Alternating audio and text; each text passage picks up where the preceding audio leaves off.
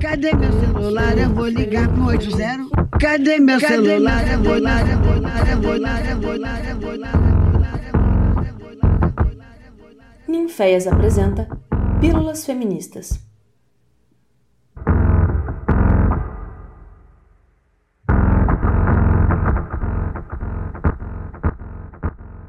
Oi, tudo bem? Aqui é a Daniele dos Anjos, artista, mestranda em artes cênicas pelo PPGAC UFOP, feminista e pesquisadora do Ninféias. Este é o meu primeiro podcast aqui no Pílulas Feministas e espero que o primeiro de muitos. Hoje eu gostaria de conversar com você sobre minha pesquisa do mestrado em artes cênicas da UFOP. Como ainda estou na fase inicial da pesquisa, decidi dividir esse podcast em três partes. Na primeira, trazendo um panorama da pesquisa, como surgiu e qual o seu objetivo. A segunda, apresentar para vocês duas performances que trago para o diálogo com a pesquisa. E a terceira, levantando questões que se apresentam a mim nesse início, dúvidas e caminhos que têm surgido neste processo. Então vamos começar?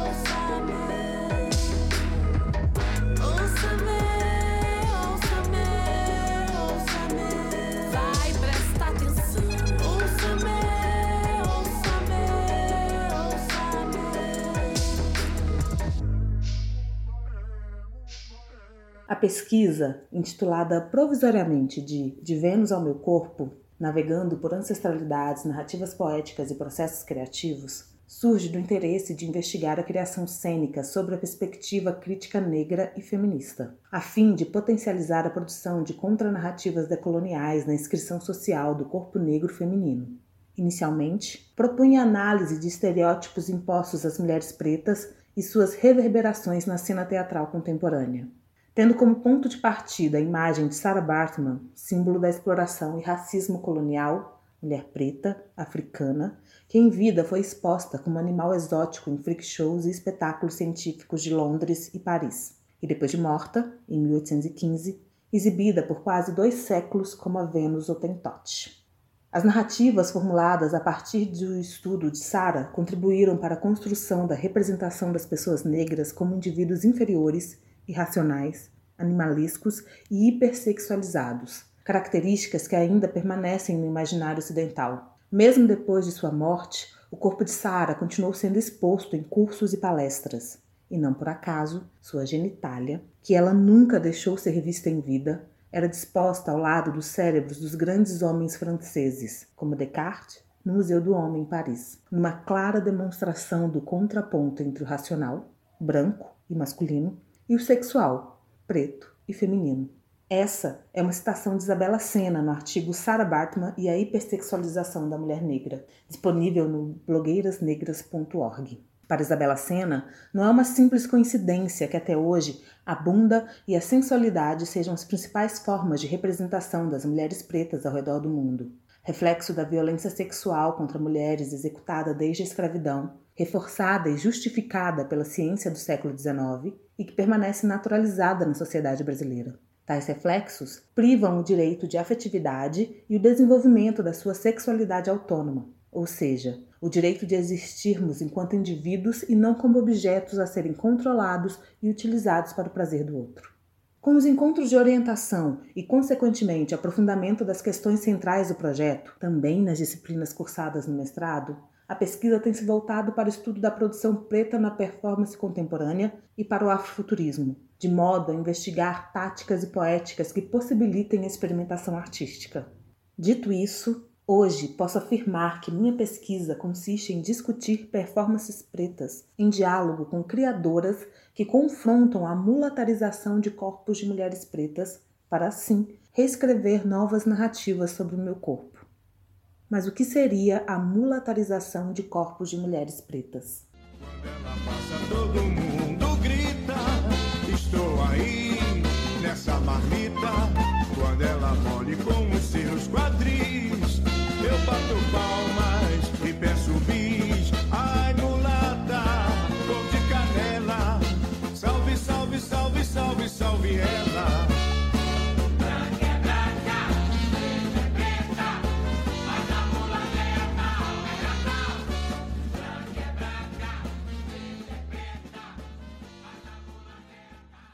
A hipersexualização de nossos corpos, a categorização de nossa identidade ao lugar de mulata.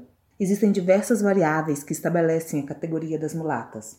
A soma delas, em geral, definirá essa dita categoria: idade, peso, região geográfica, tipos de roupa, modos de falar, profissão, cor de pele, são os principais elementos, mas a intenção dos homens para com a mulher acaba sendo o elemento mais forte. A mulher sexualizada é empurrada até uma posição de subjetividade de mulata, como aponta Angela Gillan. Mulheres pretas são a priori hipersexualizadas, retirando assim a nossa autonomia sobre o corpo e sexualidade. A mulher preta no Brasil é usualmente descrita como sensual e erótica, e o problema não está nesses adjetivos. Não temos problema com a sensualidade ou erotismo, mas a redução de nossa existência a esses lugares.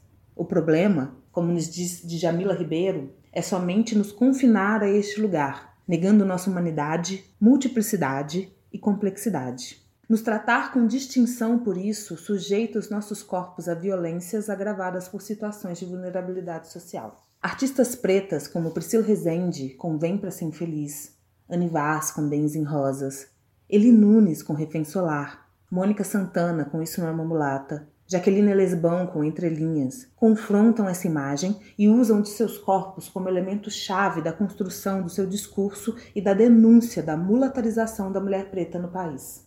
Recorrer a essa imagem estereotipada, trazendo-a para o discurso, para o corpo em performance, proporciona um confronto com as percepções do espectador sobre os impactos que ela causa ao corpo feminino preto, em sua dimensão subjetiva em sua humanidade, autoestima e também material, pelas violências sofridas.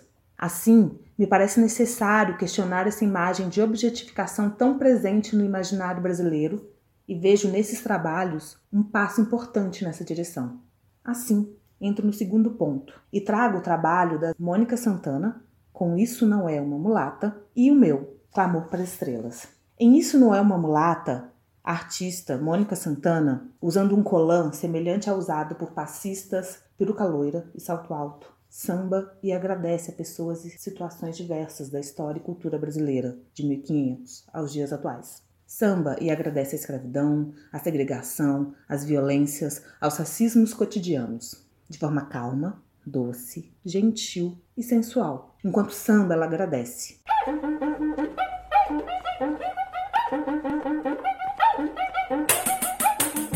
antes de eu agradecer a Deus, eu preciso agradecer a quem me deu Deus, né? Um Deus único, um Deus de fé, um Deus loiro, né?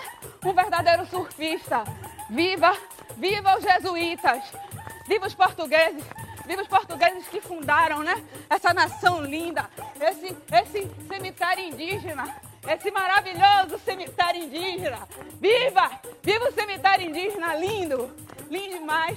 Preciso agradecer também não é? A eles que tiveram senso de oportunidade, aceitaram vir para cá, né? Para fundar essa nação plantacana. Vieram num barco lindo, confortável, mas chegaram aqui, chegaram aqui porque lhes foi dada a oportunidade. Viva os africanos! Viva os africanos escravizados! E aí, né? Você tá aí olhando minha cara, achando que eu tô aqui porque eu tô loura, porque eu tô com a saia curta, que eu sou coxuda, né? Eu não sei de nada. Mas eu tô aqui no camarote, ó. E você tá aí embaixo. Nunca fomos unidos pela mistura. Nunca, nunca. Então se lembre que nós não somos corpos dóceis. Não somos corpos dóceis. Não somos corpos dóceis. Santana coloca em xeque a imagem da mulata exportação. Ao contrastar corpo, ação e discurso, quebra a expectativa criada sobre sua persona. Sobre a leitura inicial da mulata sorridente que samba cordialmente, permitindo uma aproximação do receptor ao discurso, minimizando a ferocidade do confronto e criando um conforto que vai se desfazendo à medida que o discurso vai ganhando força e se aproximando do tempo presente. Essa quebra gera o riso, que a princípio soa como deboche à própria artista, mas se desdobra em uma sátira à própria sociedade. Através do riso e do cansaço desse sambar, desvelo quanto a situação social da qual aquele corpo feminino preto faz parte é absurda e já dura tempo demais. Nesse início de pesquisa, eu realizei a videoperformance Clamor para Estrelas, como resultante dos experimentos propostos na disciplina ministrada por Nina Caetano, Performance, Gênero e Feminismo, e dos diálogos com as pesquisadoras do Ninféias, que é coordenado por minha orientadora e que integro desde março. Na videoperformance, já navego por lugares importantes da pesquisa, como afrofuturismo, samba, ancestralidades preta, erotismo, e um convite a todas as minhas irmãs para nos unirmos e tornar o cosmo nossa nova civilização. Irmãs, conclamo. Não a tomar as praças ou ocupar congressos ou avançar as armas, mas a mergulhar no cosmos. Ele nos pertence. Abandonemos esse mundo, ele já não nos acolhe. Ouso dizer que jamais acolheu. A estratosfera não pode e não será mais turbulenta que o Atlântico, e nossa travessia, é certo, fortalecerá nossos corpos. Irmãs, as convoco a marchar e tomar a Europa. Ganímedes, Io, Calisto. Devemos nos apossar de Andrômeda e transformá-la em Anux. Povoar novas terras e navegar outros mares. Reconstruir nossas civilizações longe de tudo que nos rasga, de tudo que já nos deslacerou. Olha ao seu redor, irmão. Aqui já não podemos ficar. Os caminhos aqui já não nos comportam. Nos sufocam sob seus pés e nos arrastam por aí. Suplico. Concebamos nosso lar onde nossas ervas possam ver florescer nossos rebentos em indomáveis desbravadores. Onde poderemos finalmente edificar nosso passado em florestas de um futuro reluzente. Vamos, irmãs reerguer nossos templos sobre a nova égide de Lisa, renovando a geometria que outrora fundamos. Mas não pensem, por favor, que não entendo que ainda tenho esperança no solo que proponho abandonar, ou do medo que cresce em seu peito de desaguar no incerto que aponto. Mas já não sentimos medo suficiente aqui? O amor para estrelas é um chamado para ação, para retomar aquilo que sempre tivemos, mas que repousa em um lugar distante. Utilizando um samba estilizado, com interferências eletrônicas na batida, Mulher do Fim do Mundo, gravado por Elza Soares, que soa grandiosa ao fim da performance, ressoando sua voz e a necessidade de cantar até o fim, a ação se constrói sobre um texto que conduz o receptor por imagens cósmicas, de expansão e descobrimento, em uma busca por autonomia, novos lugares e antigas civilizações. Mas sempre lembrando que o futuro somos nós, que devemos mergulhar no cosmos sem nos esquecer que somos as estrelas. Meu corpo dança e se impõe. Como digo no texto, meu corpo é uma supernova esperando explodir.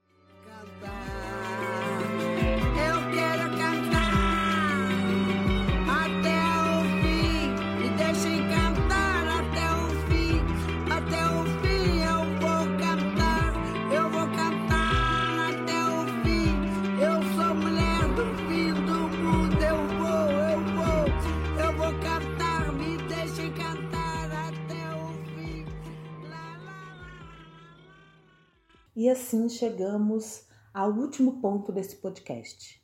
quais caminhos vejo despontar a partir do lugar em que estou na pesquisa. Acho importante lembrar que nesse momento a pesquisa se encontra em levantamento bibliográfico e na redefinição dos passos metodológicos. Nesse momento, está claro para mim o caminho do diálogo com criadoras pretas, com os estudos sobre o afrofuturismo como possibilidade de construção de novas narrativas sobre o corpo de mulheres pretas e de estudos do feminismo decolonial a partir de considerações sobre a representação e a identidade das mulheres pretas brasileiras. Além, é claro, do mergulho nos estudos sobre performances pretas como estratégias sociopolíticas, como discurso sobre si e como atos de resistência. Mas não posso encerrar com certezas. Ainda há muito que caminhar. A pesquisa está apenas no começo e muitas questões surgirão nesse caminho. A parte prática da pesquisa, por exemplo, ainda não está completamente definida. Como trarei esses diálogos e mergulhos para as minhas experimentações? Como se darão essas experimentações? Acredito que a troca que possa surgir entre nós a partir desse podcast será muito enriquecedora para o meu processo e já me coloco à disposição para esse diálogo. Minhas redes sociais estão na descrição. Por favor, fiquem à vontade para entrar em contato. Vamos conversar. Espero que vocês tenham gostado desse primeiro olhar sobre a minha pesquisa e que eu em breve volte e possa compartilhar com vocês os avanços da mesma. Agradeço profundamente a quem chegou até aqui. Beijos e até a próxima.